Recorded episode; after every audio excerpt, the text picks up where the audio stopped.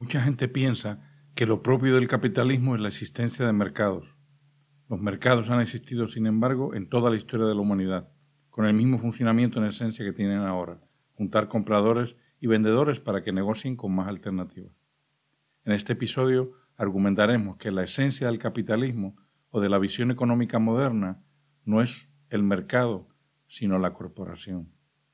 La corporación. No se vayan, porque estamos buscando respuestas. Buscando respuestas. El podcast donde Bobby López explora las preguntas que la filosofía cotidiana nos propone. Para entender bien lo que llamamos modernidad y específicamente el capitalismo, es necesario que entendamos lo que es el mecanicismo, un concepto todavía más abstracto que, el que la modernidad y el capitalismo. El mecanicismo es una forma de ver las interrelaciones entre personas siguiendo un esquema más mecánico que orgánico. En el esquema mecánico, inspirado en cómo funcionan las máquinas, toda la energía y toda la información fluye en una sola dirección, desde arriba hacia abajo, cayendo, mientras que en el paradigma orgánico es al revés, desde abajo hacia arriba. Veamos esto con un ejemplo que es clave en este argumento. La corporación moderna. En la corporación moderna, la información, qué hacer, cómo hacer, llega desde arriba, desde los jefes, y la energía, en este caso el dinero, también. Desde abajo sube tan solo un cierto feedback de cómo han ido las órdenes y el estatus del sistema. Esta información de feedback es una información de baja categoría, pues no tiene el componente de decisión, que es lo que hace a una información esencialmente humana, a diferencia de usar al hombre como mero transmisor de datos. En el paradigma orgánico, por el contrario, cada parte sabe lo que tiene que hacer, a base de leer o interpretar un librito con las instrucciones globales, que se llama el ADN o el DNA, cada parte también tiene que salir a buscar sus nutrientes, su energía, aunque es cierto que el organismo generalmente o centralmente se encarga de mantener los sistemas metabólicos para acercar la energía, los nutrientes, lo más posible, a las partes. Podríamos decir entonces que el paradigma orgánico es más bottom-up, de abajo arriba, mientras que el mecánico es más top-down, desde arriba hacia abajo. Pero no han sido siempre así las empresas. No siempre han dicho los de arriba lo que había que hacer y los de abajo obedecían.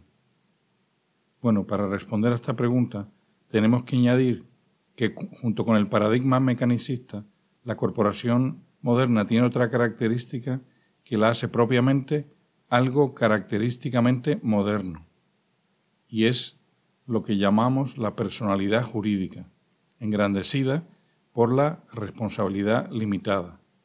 Veamos.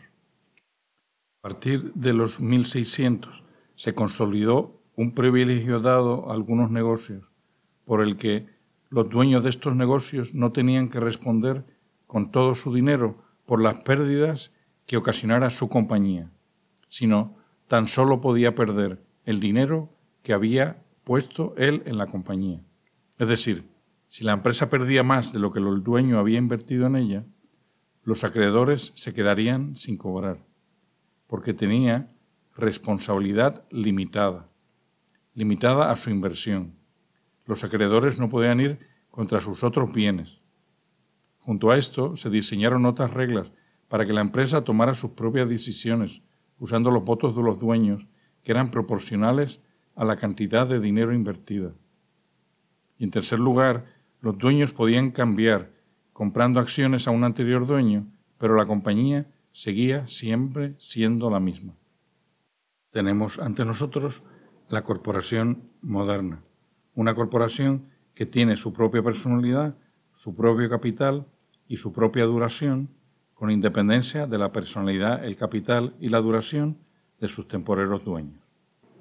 En el año 1600 se funda en Inglaterra la primera compañía moderna, la Compañía de las Indias Orientales. Y dos años después se forma la BOC, la Compañía de las Indias Orientales de Holanda. Ambas se formaron por emisión de acciones, estos papelitos intercambiables entre dueños, y duraron así mucho más que la vida de su fundador. La primera duró 300 años y la holandesa duró 200 años. Además, en el 1765, es decir, 10 años antes de que Adam Smith escribiera su tratado sobre el origen de la riqueza de las naciones, donde supuestamente se inventó el capitalismo, Matthew Bolton, un industrial inglés, funda la primera fábrica moderna, donde los hombres se reúnen a trabajar en el mismo lugar y se organizan como si fueran una máquina, y de hecho alrededor de una máquina, es decir, cada uno haciendo una tarea repetitiva y complementaria de la anterior. Pero preguntarán algunos, ¿no ha sido siempre así? ¿No han sido así siempre las empresas? ¿Cómo era antes del 1600? Ciertamente existía en la antigüedad y medioevo una institución mecanicista, el ejército. Los ejércitos siempre se han montado con el paradigma de que la información fluye desde arriba, la gente de abajo no la tiene que interpretar, tan solo aplicar. Y este paradigma mecanicista tiene sentido para el ejército, pues éste se ha concebido siempre como una extensión física del general, como unos brazos gigantes que atacan donde les diga el jefe sin pararse a analizar si tiene sentido o no. Y tenemos que reconocer que si lo que se quiere es eficacia, es decir, aumentar el efecto de un cierto esfuerzo humano, entonces el que solo uno piense y los demás se ejecuten ciegamente es una forma muy probada de lograrlo. aparte del ejército, las únicas otras máquinas de hombre que existieron en la antigüedad serían tan solo las empresas de esclavo para la exportación de minas de oro y plata en la antigua Roma. No, las pirámides no se hicieron con esclavos, contrario a la creencia popular. Muchos piensan que el socialismo es un sistema opuesto al capitalismo, pero desde este punto de vista que estamos desarrollando en este programa, los dos sistemas son sistemas económicos modernos, es decir, mecanicistas. En el socialismo, por su lado, el Estado es el que da la información, qué y cuánto hacer en lugar del capitalista, pero la despersonalización es la misma. ¿Cómo será entonces la economía cuando este paradigma mecanicista vaya dejando paso a uno más organicista? No es muy difícil imaginar, ya que nos estamos moviendo ya en esta dirección. Lo primero que hay que apreciar es la diferencia entre la jerarquía mecánica y la jerarquía orgánica. La jerarquía mecánica es piramidal. Se puede decir quién está arriba y quién está abajo. La jerarquía orgánica es circular. Todos estamos encima y debajo de los demás en algún sentido. El león no es el rey de nada, ni un apex predator, sino es comida de gusanos cocinándose durante 15 años. Y el gusano es un preparador de tierra para las hierbas que alimentarán la comida del león. Las empresas del futuro serán autoorganizadas, no convocadas, y todo el mundo que trabaje en ellas será partícipe de sus ganancias, cada uno según el nivel de riesgo que escoja tener.